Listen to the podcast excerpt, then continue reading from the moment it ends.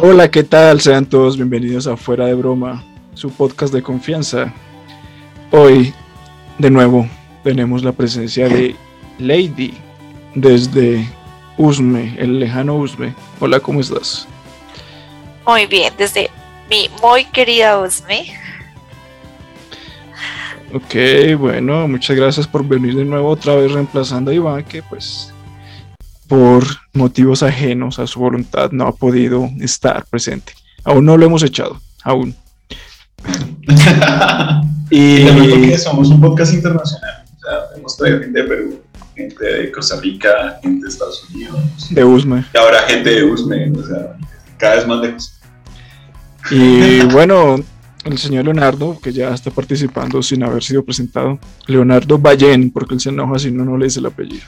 Pero por supuesto, no hay mejor piropo que un nombre completo. ¿Cómo, cómo? No hay mejor piropo que te digan el nombre completo. Ah, entendí que un nombre completo. Ay. Bueno. No. respetable todo. Aquí todos tienen cabida. Exactamente. ¿Qué, ¿Qué, parte del cuerpo estaba señalando cuando dijo eso? E, e, era un esfero, David. O sea, deja de pensar porque siempre piensas allí en mí. David, yo, yo no sé, lo ve como mira, señalándose la parte trasera del cuerpo, diciendo que aquí todo. Atento esperanza, yo, David, algún día pasará. Ah, estás muy moreno, ¿no? Sí, en lista de espera. O sea, lo peor es que estamos hablando de tolerancia y el pago con sus comentarios racistas. O sea, no mames. Eh, eso se edita, eso se edita. Bueno, a ver, ¿qué recomendaciones nos traen para el día de hoy? Leonardo, ¿qué nos vas a recomendar esta semana? Bueno, para el día de hoy, que en este momento, mm, uy, o sea, para conocer este episodio ya no habrán podido hacerlo. Porque probablemente ya los alumbrados habrán ido, los alumbrados en el país. Pero sí les tengo una recomendación muy, muy buena. Y es que se metan las páginas tanto de Wingo como Viva Colombia, por favor, páguenos por esto. Y chequen pues porque en los meses de diciembre y en los meses de enero van a poder encontrar promociones para abril para junio muy económicas para las ciudades tanto de Cartagena como de Medellín como de Cancún. Entonces tengo la esperanza de quedarme con esos boletos, muy, cotizados, entre en la madrugada y podrán tener un buen viaje para la época de vacaciones o previa a ella. Muy barato, estamos hablando de precios de 50 mil pesos para ir a Medellín, o sea, por favor, es muy, muy económico. Bueno, eso en dólares para nuestra audiencia internacional, ¿cuánto sería? Uy, depende, porque con la subida que se está pegando el peso colombiano, que estoy grabando esto, cuando eso pase, puede que ya esté en 5 mil. Pero, o sea, sería como 10 dólares. matemática simple, estamos como a 4 mil. Entonces, hagan la cuenta. Bueno, haciendo la cuenta para ese entonces con el presidente que tenemos, va a ser un dólar. Muy probablemente. Ok. Bueno, Lady, ¿qué recomendación nos traes hoy? Yo nuevamente traigo una recomendación de un libro. Acá mis recomendaciones son literarias. Las venas, las venas abiertas de América Latina es un excelente libro para todos aquellos que sabemos que Latinoamérica no fue conquistada y salvada, sino fue saqueada y robada. Es un excelente libro. Ok, ok. No sé por qué cuando Lady viene al programa siento que estamos como en terapia revolucionaria, como que abajo veo los letreros de acá y veo algo incendiado atrás, pero fuerza. bueno, bueno. Eso da para un debate interesante. América fue eh, descubierta, conquistada, saqueada. Bueno, yo solo puedo decir. en España, los que nos escuchan en iBooks, ¿qué, piensan ustedes? Bueno, yo, solo puedo decir que sin eso no existiríamos. Así que. Sí, Latinoamérica es herencia española y herencia indígena y herencia negra. O sea, en general de los esclavos de ese entonces. Así que sí, sí, somos una mezcla muy interesante producto de eso. Sí, tal cual. O sea, sin ese hecho histórico, bueno, es un hecho histórico. O sea, si vamos a toda la historia, en cada lugar del mundo hay hechos históricos horribles. Y abren la Biblia, los primeros libros narran cosas horribles del pueblo de Dios. Entonces, esa es la historia que tenemos. Creo, que eso, eso abre otro debate interesante. O sea, sí, obviamente tenemos una cosa muy clara y es que la historia lo describimos vencedores, pero también es tratar de imaginar qué pasa con ese tipo de revoluciones o guerras, porque pues realmente somos un conjunto resultante de todos esos hechos históricos. Claro, o sea, si España fue invadida primero a que Sin eso no, no existiría. vamos, ya, ya, vamos a poner música clásica de fondo este. Sin eso no habría nacido ninguno de los que estamos acá, así de sencillo. Pero bueno. Eh, bueno, mi recomendación. Bueno, yo voy a seguir con mi rol del villano y voy a hacer una anti-recomendación. Eh, voy a hacer una recomendación a Cobra Kai. Anti-recomendación de Cobra Kai. Una serie que se ha vuelto muy popular de Netflix. Yo me la he visto toda, me entretiene. Pero pues, la historia sí es bastante ridícula. Pero es entretenida. O sea, si la quieren ver, pueden verla, entretenerse. Continúa la, la historia de las películas antiguas de Karate Kid. Yo creo que todas las hemos visto. Y pues eh, narra la historia de el que perdió, que ya se me olvidó cómo se llama. Sí. Y, pues él, abre, él reabre el dojo de, de, de Cobra Kai. Y empieza una bonita historia en un pueblo donde todo se soluciona a golpes.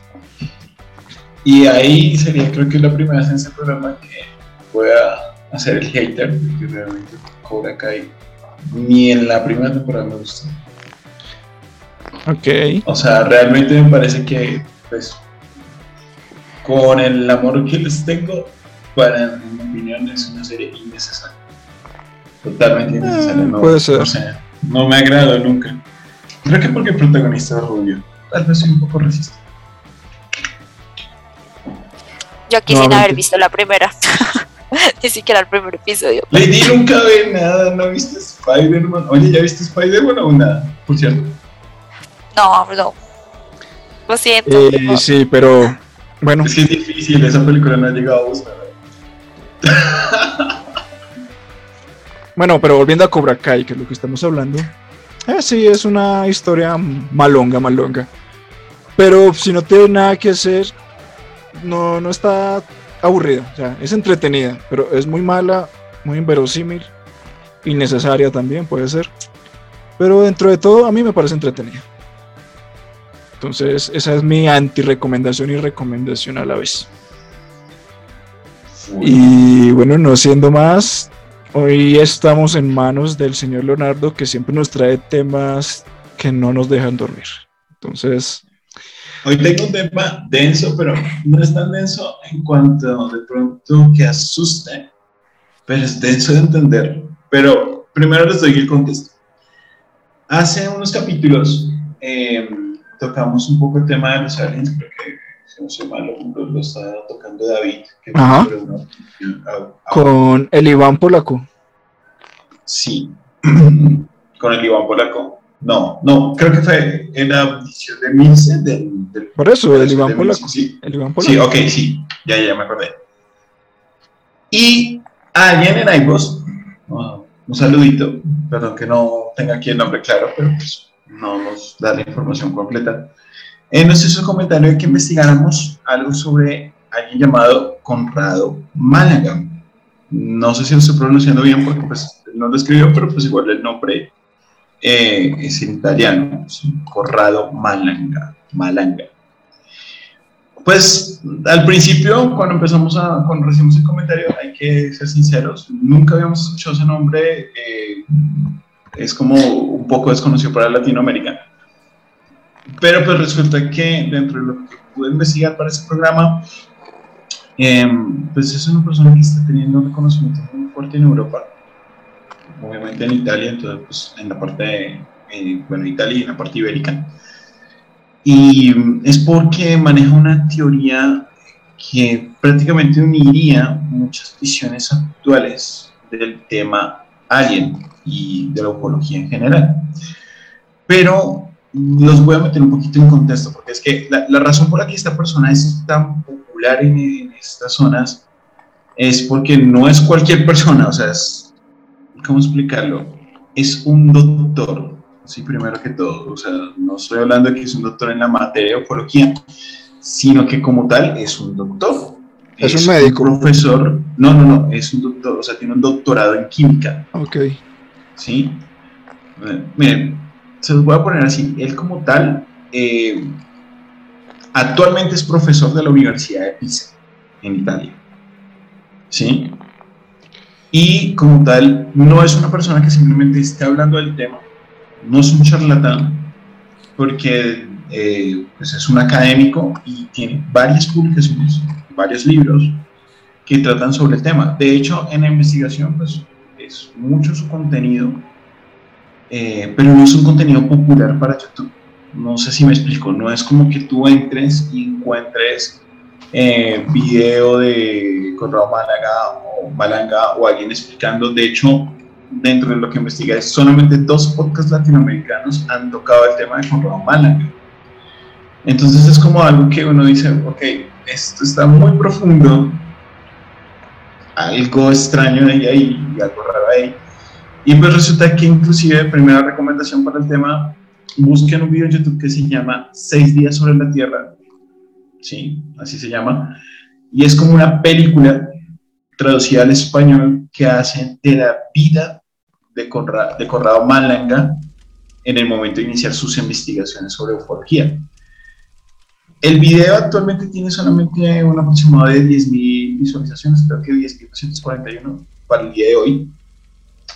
Y fue publicado el 13 de abril del 2018. Es decir, que para un estándar de YouTube de videos virales no está sí tiene una popularidad, pero es una popularidad ciertamente reducida para el tiempo que lleva y para hacer una película de una hora 43 minutos, que pues es entretenida, no voy a decir que no, no voy a decir que es una perla del cine, pero es muy curioso la forma en que adeptos ya de esta persona, seguidores, ya han generado pues un tipo de mitología, ya sí, o cosmogonía tal vez mejor, es similar a la que de pronto podemos ver en los cienciólogos. Y es que de hecho se parece.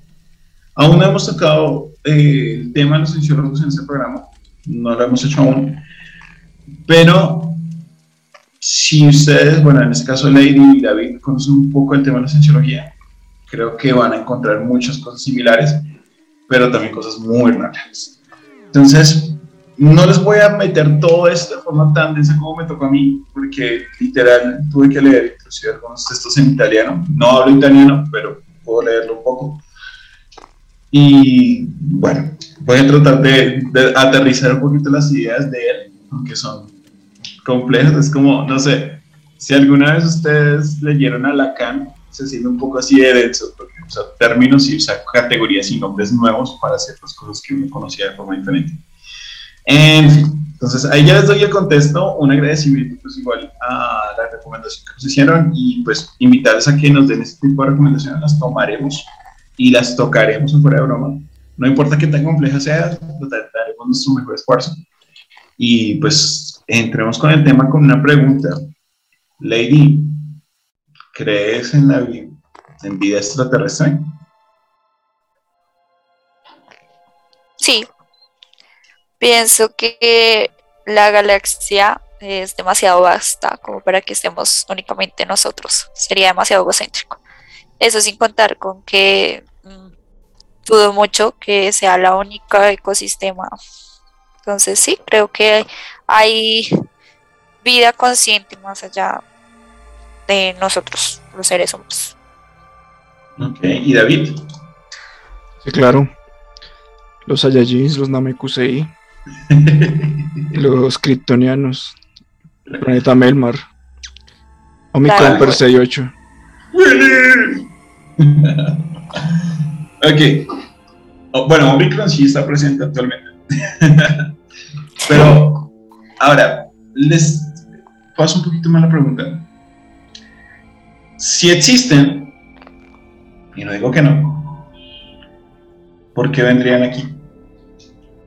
No, yo no creo que hayan venido acá. O sea, yo estoy seguro que hay extraterrestres, pero también digo que aquí no han venido. O sea, deben ser sociedades muy similares a las nuestras, que están pues en su respectivo sistema solar, viviendo sus vidas y tal vez preguntándose, ¿habrá vida en otros planetas?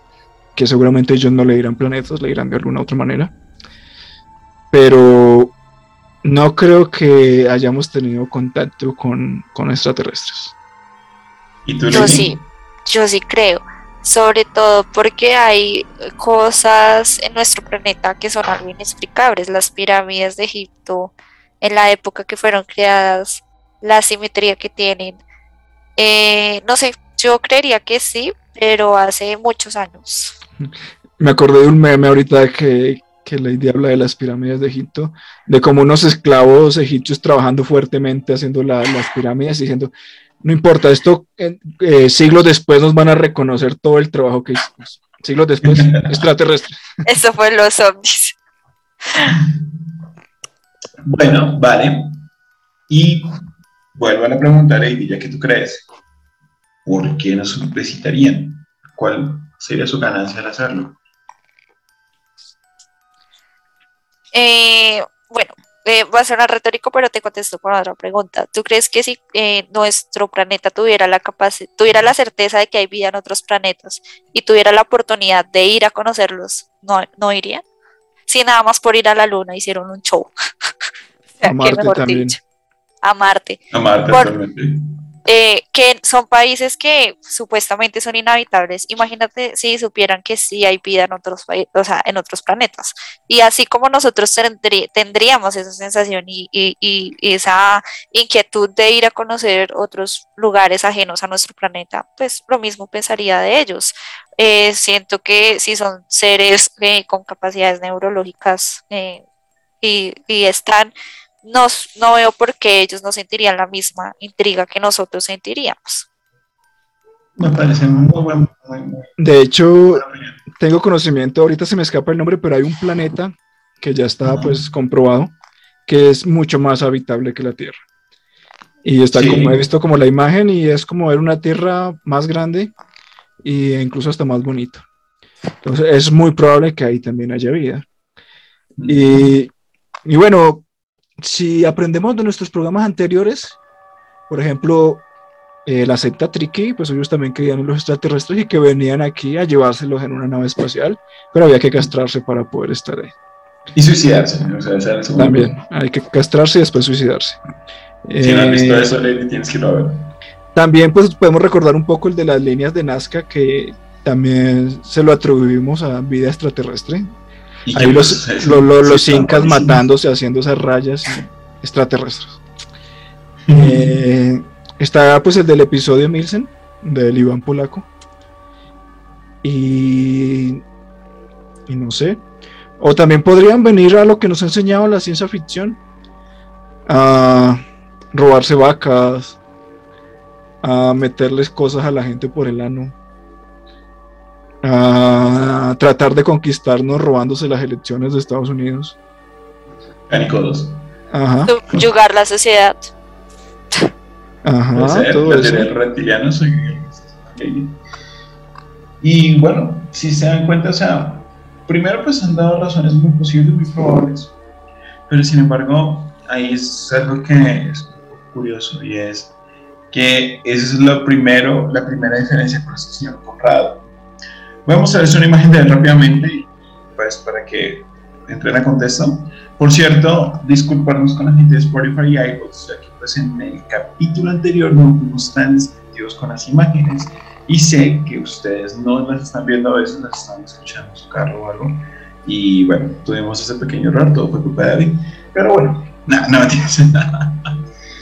Pero bueno, entonces eh, voy a mostrarles algo rápidamente. Me das ahí un permiso de compartir. Ya.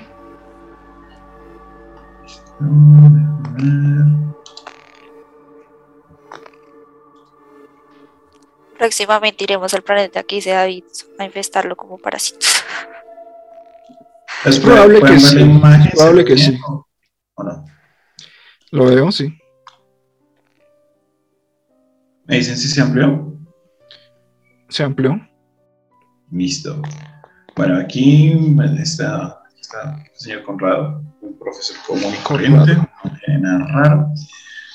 solo para que se tengan en cuenta la imagen de él, van imaginándolo a él, sí, porque pues, es un poquito denso. ¿Pueden encontrar videos de él? Sí, claro, pueden encontrar videos de él en YouTube, pero en italiano.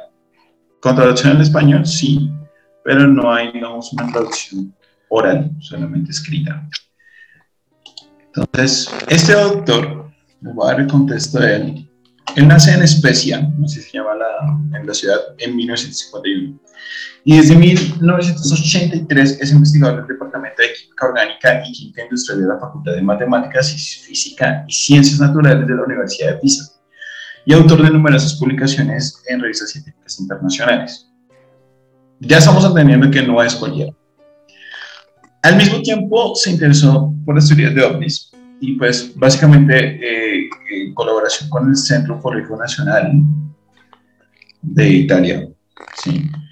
Y él empieza como a generar una investigación, pero desde otra índole.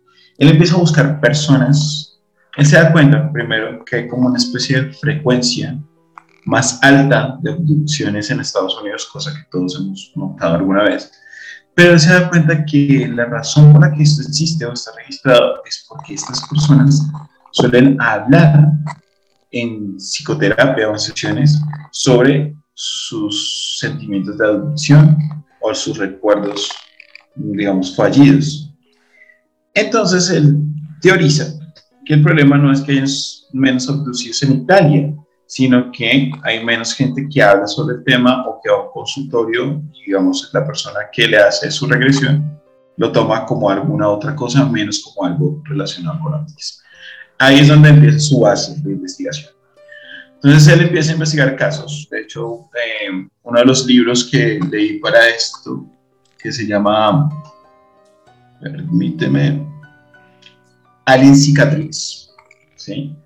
tiene casos sobre la investigación inicial de él y muestra como, no sé, de pronto para la gente que estudió psicología o una ciencia fin, es como tomar un texto de Freud y leer el caso de lo que estaba pasando en el texto, de lo que estaba pasando, perdón, en el momento de lo que decía la persona y lo que teorizaba Freud. Bueno, es muy similar, pero en cuanto a alienígenas. Entonces, él teoriza lo siguiente, él dice que los alienígenas vienen a este mundo buscando algo que nuestra especie en específico y otras pequeñas especies de nuestro planeta poseen y que permitiría la inmortalidad. Él explica lo siguiente, dice, si tú ya, bueno, aquí estoy parafraseando mucho los que hayan leído, obviamente aquí pues es un, un, contexto más corto y que pues no nos podemos alargar tanto, así que estoy parafraseando mucho. Pero en resumen él dice que los seres o los alienígenas pues ya tienen un nivel que pues no necesitan recursos naturales, no tienen tanta curiosidad sobre nuestras tendencias y todo eso, porque pues obviamente todo en algún momento aburre. Sin embargo, sí tienen la ambición completa de ser seres inmortales. Y descubrieron que para ser seres inmortales, la forma de hacerlo no era simplemente generar un cuerpo artificial, o generar que el cuerpo básico o el, cuerpo base de uno alargue su vida lo más posible, sino que la conciencia misma es una entidad eterna y que tú puedes transmitir tu conciencia a través de algo llamado el ánima. ¿Sí? Me explico. Si yo fuese un alienígena y yo quisiera que todas mis experiencias no se perdieran, buscaría un ser vivo con esa ánima o esa capacidad de almacenamiento, si fuese una USB, y le daría mi conciencia, que sería como, digamos, todo lo que he vivido. Él viviría sus experiencias, yo absorbería esas experiencias también, y luego esas experiencias o esa ánima podría ser transmitida a otro nuevo cuerpo que recordaría esas cosas. Pero tengo que pasar por ese cuerpo que tiene el ánima natural antes de lograrlo no es lo mismo que el espíritu, porque el espíritu es como algo que no es transferible, pero que tiene esa capacidad de almacenar, pero el ánima sí es transferible. Y él teoriza que todo, que digamos como un 10% de los seres humanos tienen esa capacidad de ser receptores. Suena muy complicado, muy enredado, lo sé, es muy extraño, pero es su teoría. Es como, no sé, ¿alguna vez vieron la serie Supernatural? ¿Tú sí? ¿Y Lady? Lady no, Spider-Man, Lady no.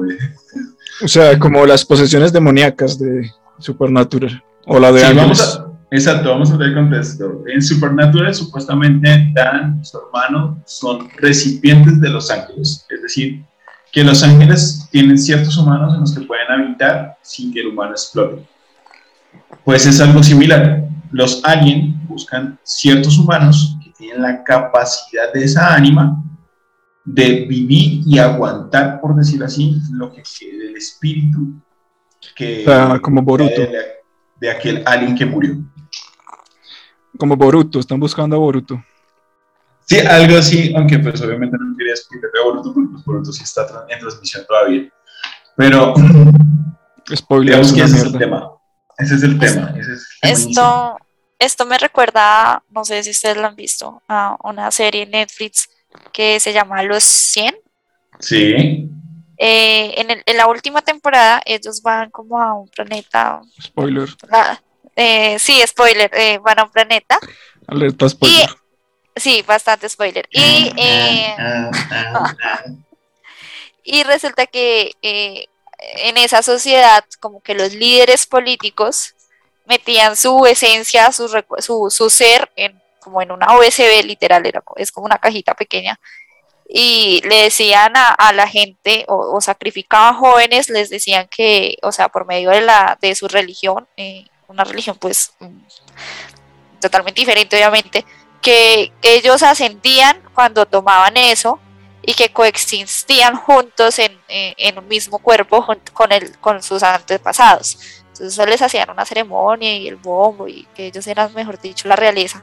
Y en realidad lo que hacían era que al, introducirle eso a, esa persona, perdía su esencia y solamente quedaba el antepasado para así hacer que esa generación de líderes, o sea, llevan mil, o sea, llevan muchísimos años siendo los líderes políticos, porque esos que ascendían pasaban a ser líderes políticos.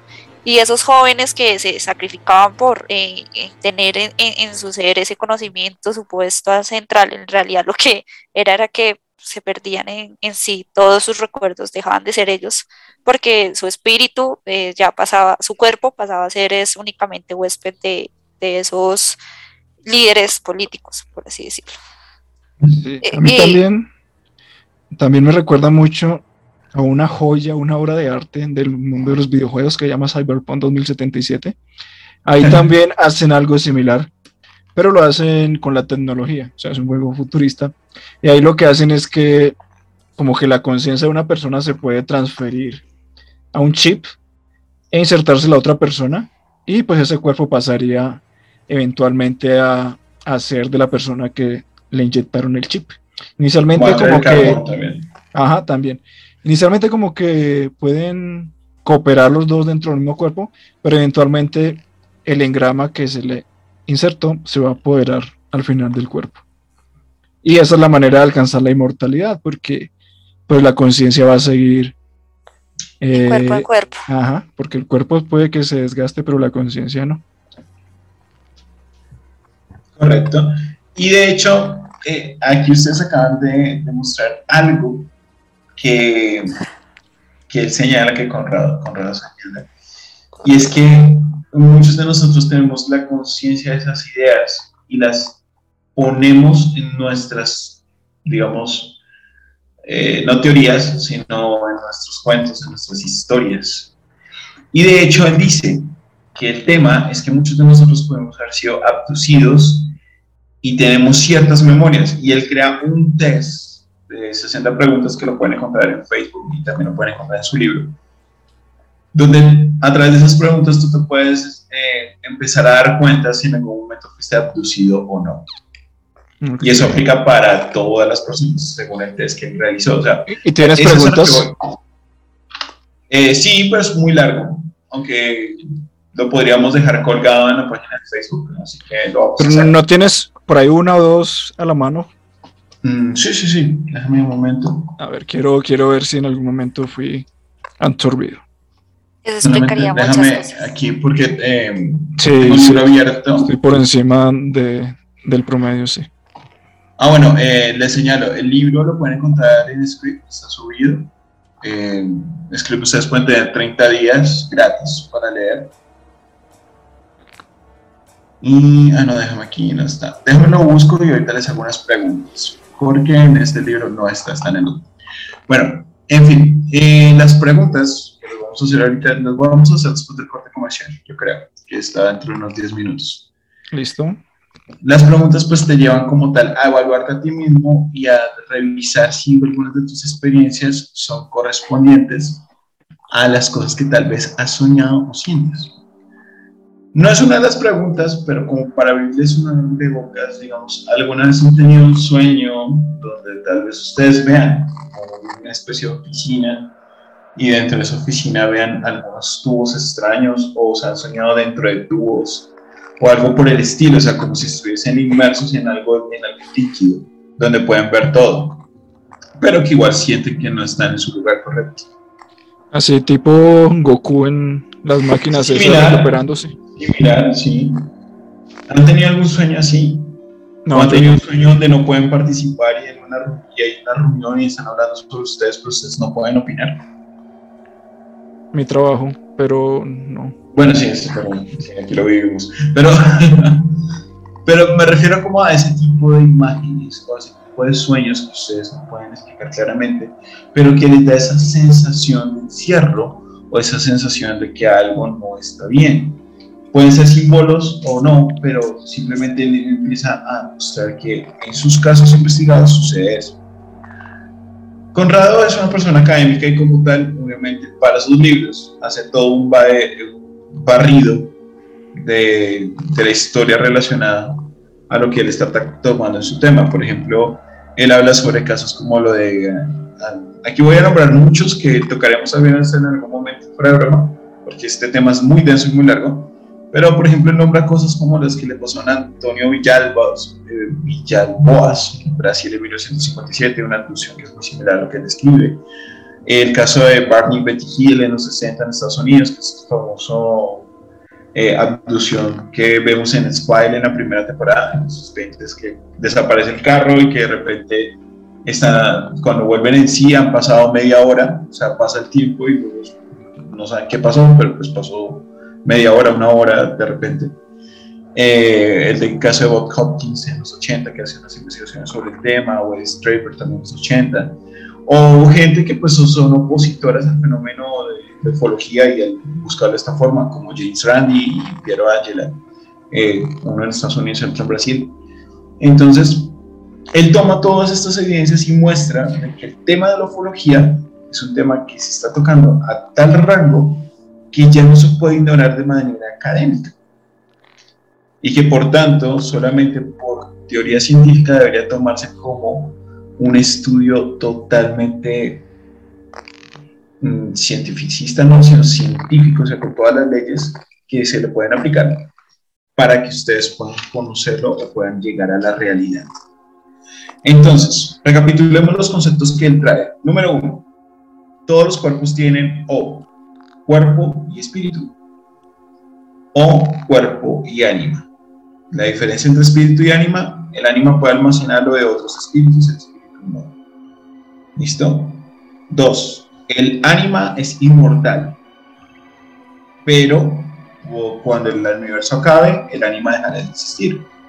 Más la conciencia es eterna y, nuestra, y la meta de los alienígenas es tener una conciencia que llegue hasta el final del universo. ¿Listo? Y nosotros, cuando nos damos cuenta de que somos parte de, ese, de eso, pues llega un devenir, que es esos sentimientos de incomodidad después de haber sido abducidos o que no recordemos nada. Y más allá de eso, nuestra realidad se divide en dos. Una realidad real, que es lo que los alienígenas conocen, y nuestra realidad virtual, que son las ocupaciones que nos dan nuestros gobernantes para que no nos damos cuenta realmente de lo que pasa en nuestro mundo. Así que prácticamente eh, lo que señala es que estamos en una matrix provocada por alienígenas. Ven cómo une todas esas teorías de las que normalmente hablamos en este tipo de programas, las une en una sola, de forma académica. Entonces, eso es lo que hace este hombre. Pero hay un dato más. Eh, y ahí va la pregunta. Lady, ¿cómo te imaginas, imaginas perdón, una alienígena? Descríbelo físicamente. no sé, siempre me imagino o sea, morfológicamente muy diferente a nosotros. No sé por qué. Pero lo imagino con otro, otro color de piel, con... Eh, no sé, en cierta medida a veces imagino que no resisten el aire de nuestro, de nuestro ecosistema. O sea que pienso que al ser de otro planeta, pronto muy seguramente eh, el aire acá no es, es tóxico, no sé. Sé físicamente muy diferente a nosotros. un poco, un, poco Avatar. O sea, eh, Avatar es diferente a nosotros y al mismo tiempo mantiene algo de nuestra morfología física. Avatar me refiero a, la película de James Cameron. Los pitufos grandes. Por fin una que se vio Lady. Super. ¿Y David? Yo sí me los imagino muy similares a la forma humana con cola de simio y si ven la luna se transforman en monos gigantes. Otros pues podrían, no sé, venir y con el sol amarillo volverse más fuertes. Supergirl. Y no sé, igual pues como hay tantos planetas, supongo que cada planeta tendrá como una raza diferente. Algunos serán verdes con antenitas y con esferas del dragón. No sé. Puede, haber muchas cosas.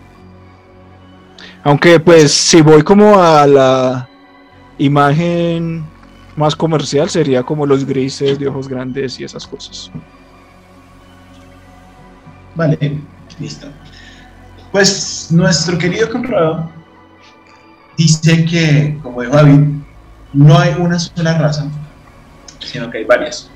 Ok, pero esas razas, antes de que siga les tengo una propuesta y la propuesta es que vayamos a un corte porque esto nos va a sacar y en unos minuticos volvemos. Listo, vamos al corte, volvemos con un poquito de test y luego hablamos de cuáles son las razas alienígenas que nos visitan.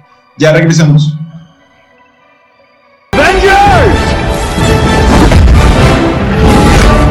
Assemble.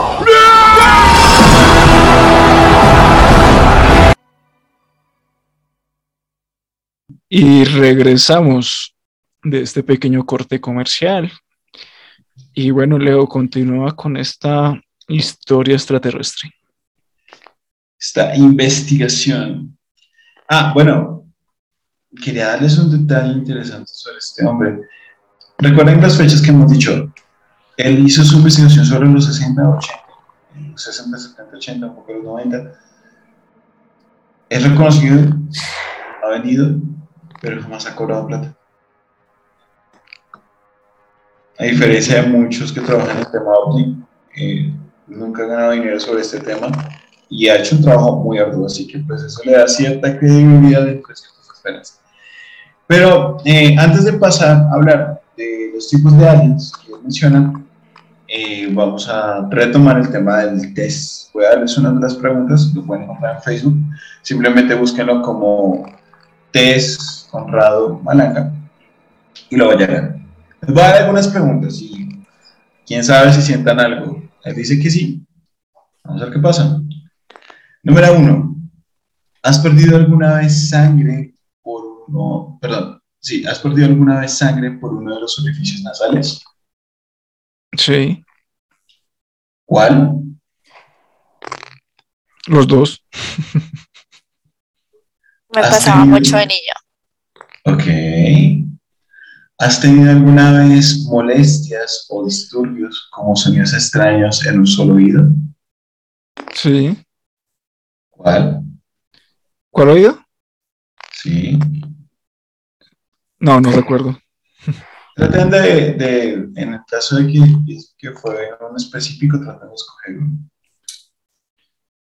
¿Listo? Así no están seguros. Mm. ¿Has perdido alguna vez, tienes cicatrices en el cuerpo que no recuerdas cómo te las hiciste? Sí.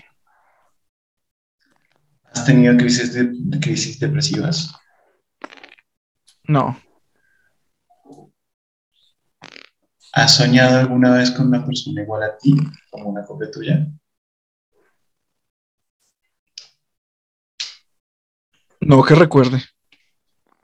¿Te has sentido alguna vez como si tú vinieras físicamente de otro planeta o lo has soñado alguna vez? Tal vez sí. Lady.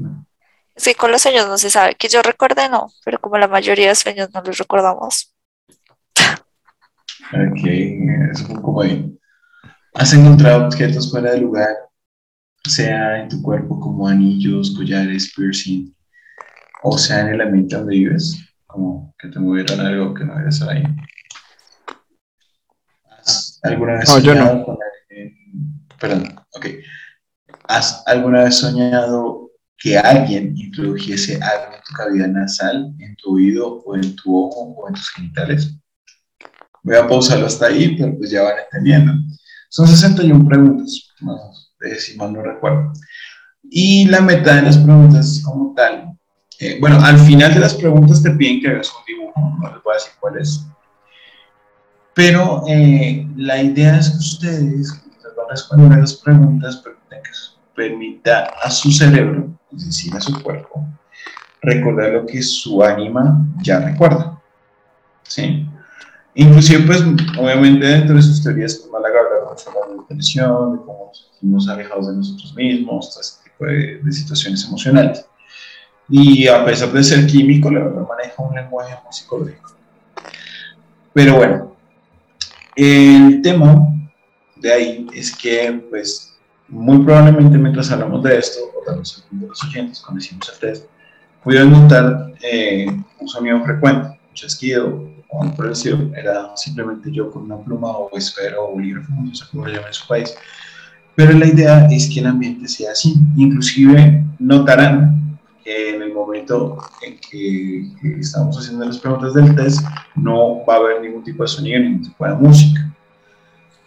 La idea es que si ustedes creen o piensan que este test puede ser real, bueno, búsquenlo, complétenlo, igual les vamos a dejar enlaces en la página de Facebook y en el video de YouTube. Eh, y si ven que esto puede ser cierto, pues pueden tratar de contactar. Hay organizaciones que se llaman Stargate, Puerta a las Estrellas. No sé si hay una en Colombia, pero eh, podrían contactarlos por internet y explicar lo que sienten.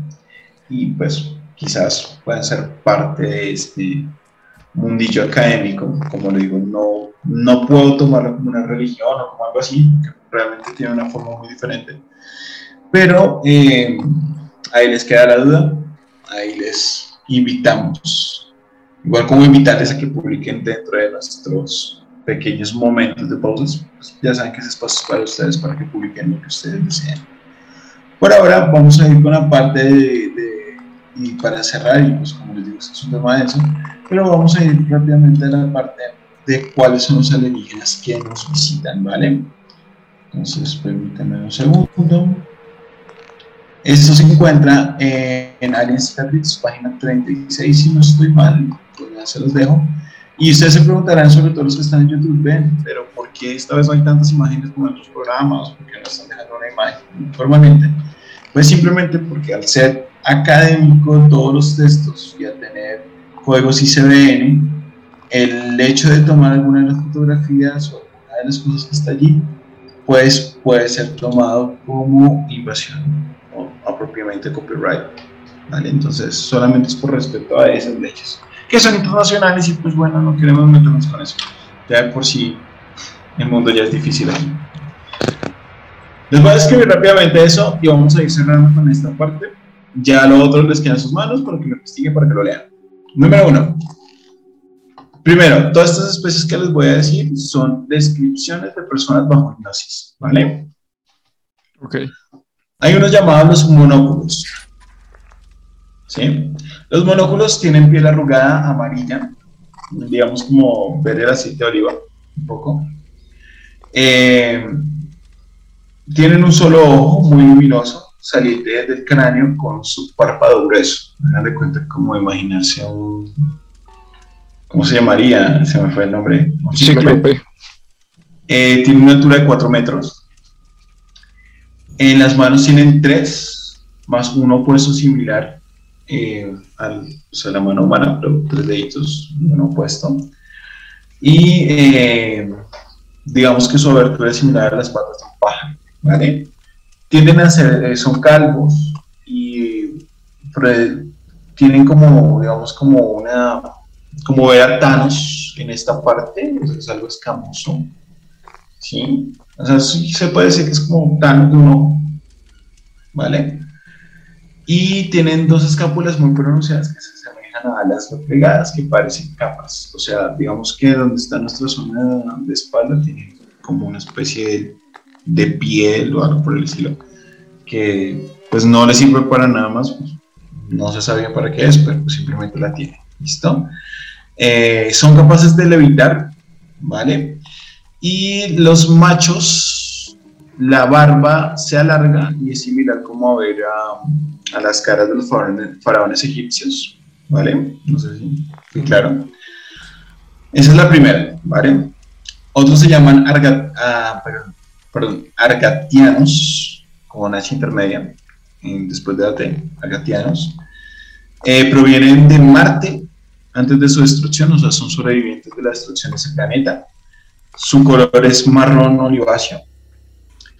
Eh, las pupilas son como hundidas hacia adentro, no sé, cómo explicarlo, como si alguna vez vieron Star Trek, eh, había un, uno, un alien que tenía los ojos muy negros hacia adentro, pequeños. También es similar a uno de Star Wars, pero bueno. Eh, esto sí es una zona muy geek en este, este episodio. Y también miden 4 metros y a veces hasta 6 tienen seis dedos, eh, su cabeza es como va hacia atrás, eh, frente alta, no tienen cabello tampoco, mandíbula pronunciada y dura, un rostro muy ancho y bueno, el rostro es como más grande que el cráneo, o sea, el cráneo es chiquitito y la cara es grande.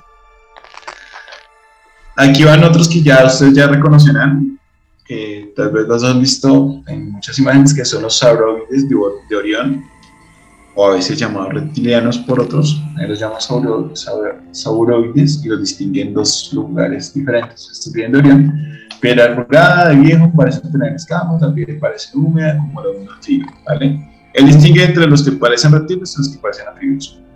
Em, sus hendiduras de las manos son eh, más amarillas, de color verdoso al rojo, em, y cambian de color según su humor, ¿vale? Tienen pues dos párpados normales y un subpárpado que les permite quitar el ojo. Tienen 2 metros 80 como mínimo de, altura. Eh, tienen cinco dedos más un pico o espolón, o sea, como una especie de cachito por aquí en esta área. Para los que nos están viendo sería como en la, en el, parte de arriba de la mano. Y pues presentan tres expresiones corneadas eh, como, no sé, como una especie de corona que tienen generada por sus huesos de sus cráneos. Y también se nota mucho su columna vertebral, ¿vale? Y tienen una cola, así que es como ver una lagartija, más o menos, una lagartija humana.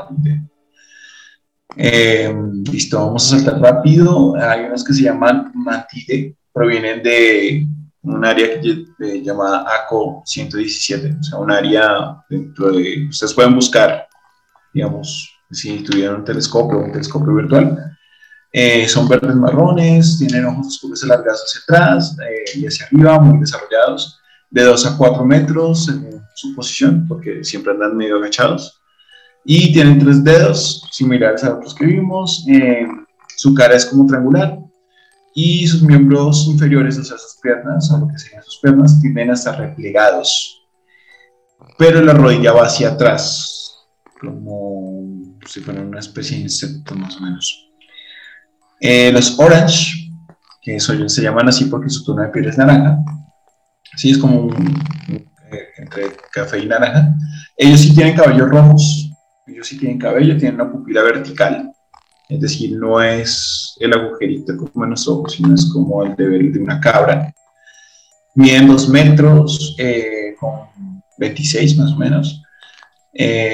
Algunos visten, o sea, estos sí usan ropa, a veces sí, a veces no. Pero pues eh, tienden a usar como un overol ajustado, no sé cómo explicarlo. Tienen cinco dedos, sus dedos son huesudos, largos, y ah, aparecen, o sea, su cabeza es como un poquito aplastada hacia los lados, pero más normal que las otras, y eh, no tienen como cartílago nasal, o sea, es como ver a Michael Jackson cuando se quitaba su, sí, o sea, tenía solamente los agujeros, y tienen labios finos. Sí, no sé por qué trajimos a Michael Jackson aquí. Más bien Voldemort. Algo así era como Voldemort, sí, pero en naranja. A los nórdicos, que es como ver a David con pelo. Eso estaba pensando yo, así, la, la comparación de, de David y, el, y todos los extraterrestres no tienen pelo. Cuando dijiste este sí, yo ah, no, ese no aplica. pero, pero sí, básicamente, eh, sí, como ver gente como todos. sí, como ver a Thor, básicamente, pero su pupila es vertical, igual como el de los otros. Tienden a tener 2 metros 40.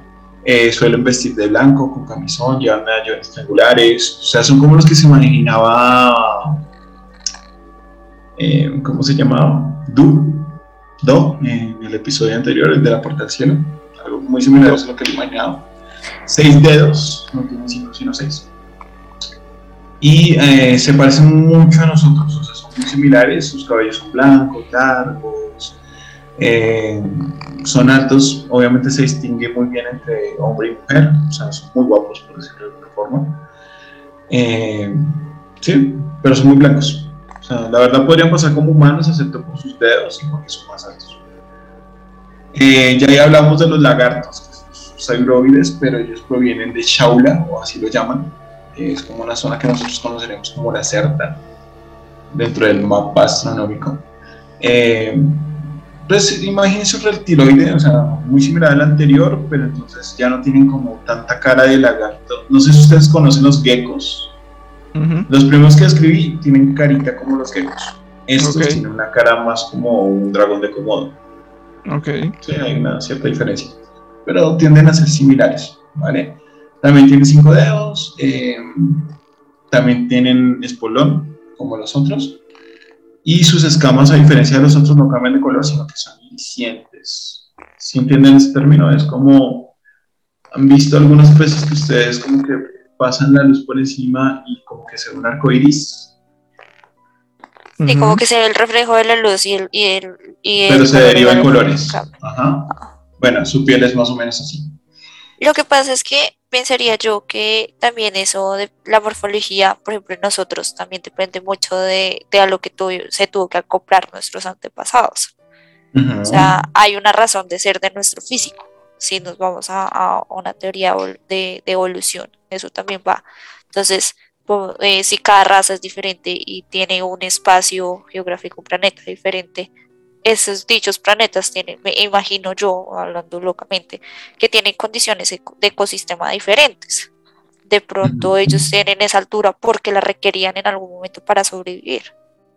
Entonces, eh, la morfología de cada, eh, eh, de cada raza de la que estamos hablando también puede depender de, del ecosistema en el que viven y tienen esa morfología porque se necesitó en algún, en algún punto de su evolución para poder subsistir. Sí, sí me hago entender. O sea, sí, sí, por supuesto. Nosotros como seres humanos también no tenemos un dedo pulgar porque sí, lo tenemos porque es necesario para agarrar cosas. Puede que ellos en su ecosistema no necesitaban los cinco dedos, sino tres, o necesitaban uno de más. Entonces, la morfología es muy sabia y la evolución también en lo que va evolucionando es muy hacia la supervivencia de la especie en esos casos su morfología, su forma, su tono de piel, su, bueno, eh, las, eh, hablamos de seres que no conocemos obviamente, pero eh, pensaría yo que su forma de verse, su morfología, su cuerpo depende también de, de lo que necesitaban para subsistir porque toda especie busca la evolución y, y, el subsistir a través de los años, biológicamente hablando. Y me encantó que intervinieras antes de decir a la siguiente raza, porque esta raza va totalmente fuera de lo que acabas de describir. Y es algo curioso, porque, o sea, las demás cumplen con los patrones que estás indicando, pero esta en especial se llama ser de luz. Y no se sabe de dónde vienen, simplemente son luces y mutan entre el rojo y el blanco y el amarillo. Y se supone que son los otros seres que están dotados de mente, pero que no tienen ánima. O sea, son, tienen espíritu y mente, pero sin ánima. Eh, ¿Se recuerdan la diferencia, no? O sea, no tienen la capacidad de ser inmortales, pero sí tienen la capacidad de perdurar su conciencia. Entonces, eh, no se distinguen en la luz y no se sabe de dónde son y no se sabe por qué son así, pero los demás los reconocen también, o sea, los demás, las demás especies también saben que existen esos. Y bueno, ya ahí vamos a ir saltando, porque son varios, pero están los anfibios, que pues, son similares a los que escribimos primero, la única diferencia es que son más blancos, es casi transparentes, su piel todo el tiempo está húmeda. Y em, bueno, ellos sí tienen que utilizar como pequeños tubitos cortos, o sea, como, por decirlo, en lugar de pelo tienen como unos tubitos, no sé cómo explicarlo. ¿Recuerdan el quinto elemento, la chica que cantaba de azul? Ajá. color azul. Sí, sí. Bueno, como esos tubos que tenía ella. Más rastos. Dos, metros 40 centímetros.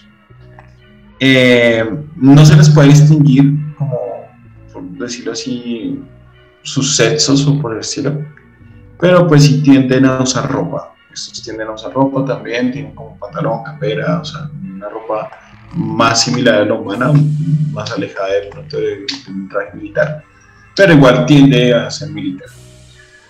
Hay otros llamados los otros, que esos son los que más viven con nosotros en teoría, porque son totalmente parecidos a nosotros, ¿vale? Pero tienen diferencias. Su piel es más blanca, eh, tienen cabellos blancos en vez de rubios. Y se supone que están vestidos o visten como vestían antiguamente los, los, la gente de Mesopotamia, y su cráneo es un poco más cuadrado, pero digamos que podrían pasar, ¿vale? Y la altura de esos no se pueden saber porque siempre, siempre los han visto a través de pantallas, no sé si me explico, o sea, eh, como tal, cuando se han manifestado es a través de una cámara o algo por el estilo, como una llamada o algo así, pero no se tiene una visión o ninguno lo ha visto de la gente que los ha escrito nunca los han visto directamente, sino siempre a través de una pantalla dentro de sus visiones. ¿Vale? Los grises, que aquí están los más famosos, los más reconocidos, pero resulta que los grises son peculiares porque no son seres como nosotros ni como los demás aliens, sino que son robots.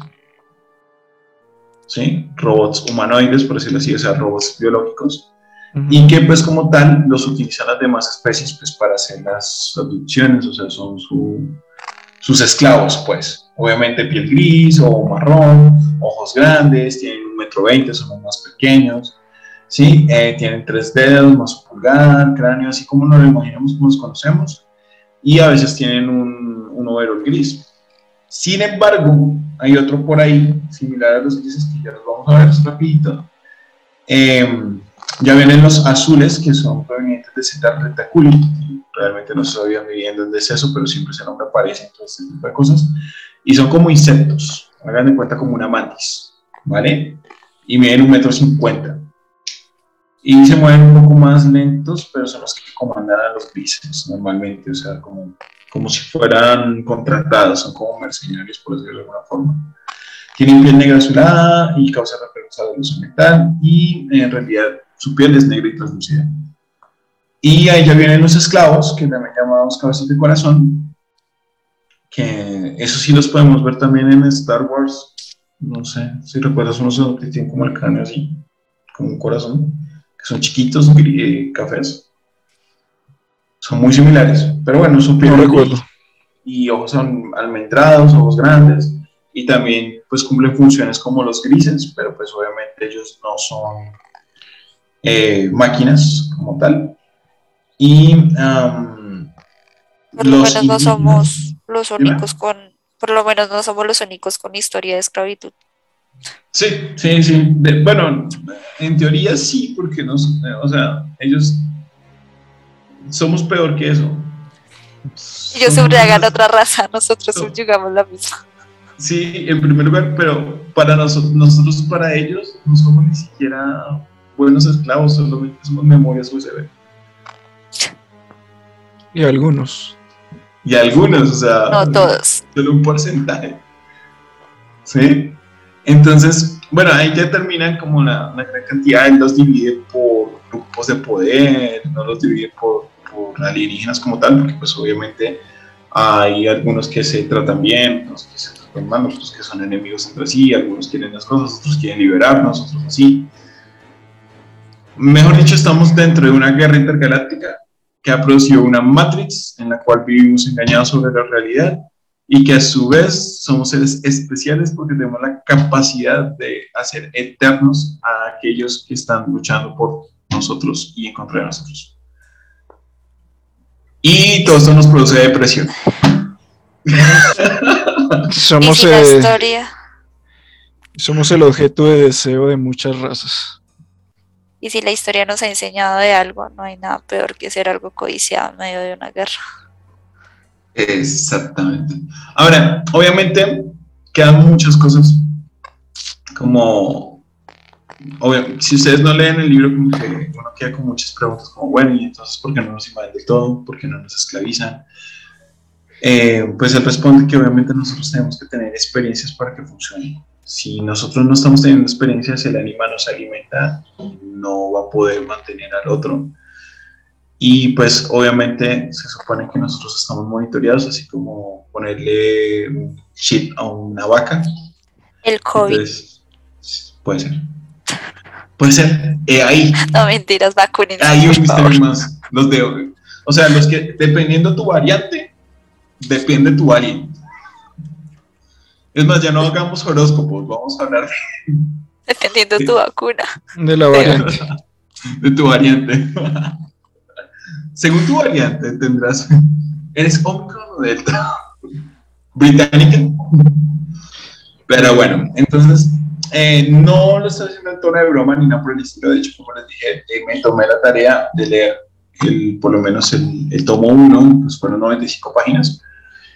Eh, entre otras cositas, entre biografías y todo eso. obviamente estoy tratando de reducir mucho, pero pues tomen el libro, entren en Script, uh, tómense la licencia de 30 días gratis, lean los libros, ahí están todos. Si les interesó el tema, si creen que, por ejemplo, tu oyente que nos recomiendas este tema, crees que lo tocamos muy a la ligera, por decirlo, dinos en qué quieres que nos enfaticemos, lo vamos a hacer, porque somos para ustedes y con eso cierro el tema, invitándoles a que hagan el test, porque quizás, y solo quizás, ya fueron abducidos. Bueno, bastante interesante toda esta investigación porque es demasiado detallada y no es hecha por cualquier pendejo, es una persona bastante estudiada y también es muy llamativo que no cobre, o sea, esto no tiene fines lucrativos, así que no son historias inventadas para ganar dinero. Entonces, una investigación bastante interesante que, que sería bueno que cada quien, pues, individualmente puedan profundizar y descubrir si de pronto ya fue eh, víctima de algún tipo de abducción para probar si su ánima funciona. Si eres inferior, pero no tan inferior. si eres una memoria USB de una tera. O solo materia sin importancia. Y bueno, pues muchas gracias a todos los que nos vieron, a todos los que nos escucharon. También recuerden suscribirse a nuestro canal de YouTube, seguirnos en todas las plataformas de, de audio como Spotify, Diesel, ahí nos pueden encontrar. Y pues muchas gracias a todos los que nos están apoyando. Esperamos que estos programas sean de su agrado. Y bueno, hasta la próxima. Chao. Chao, chao.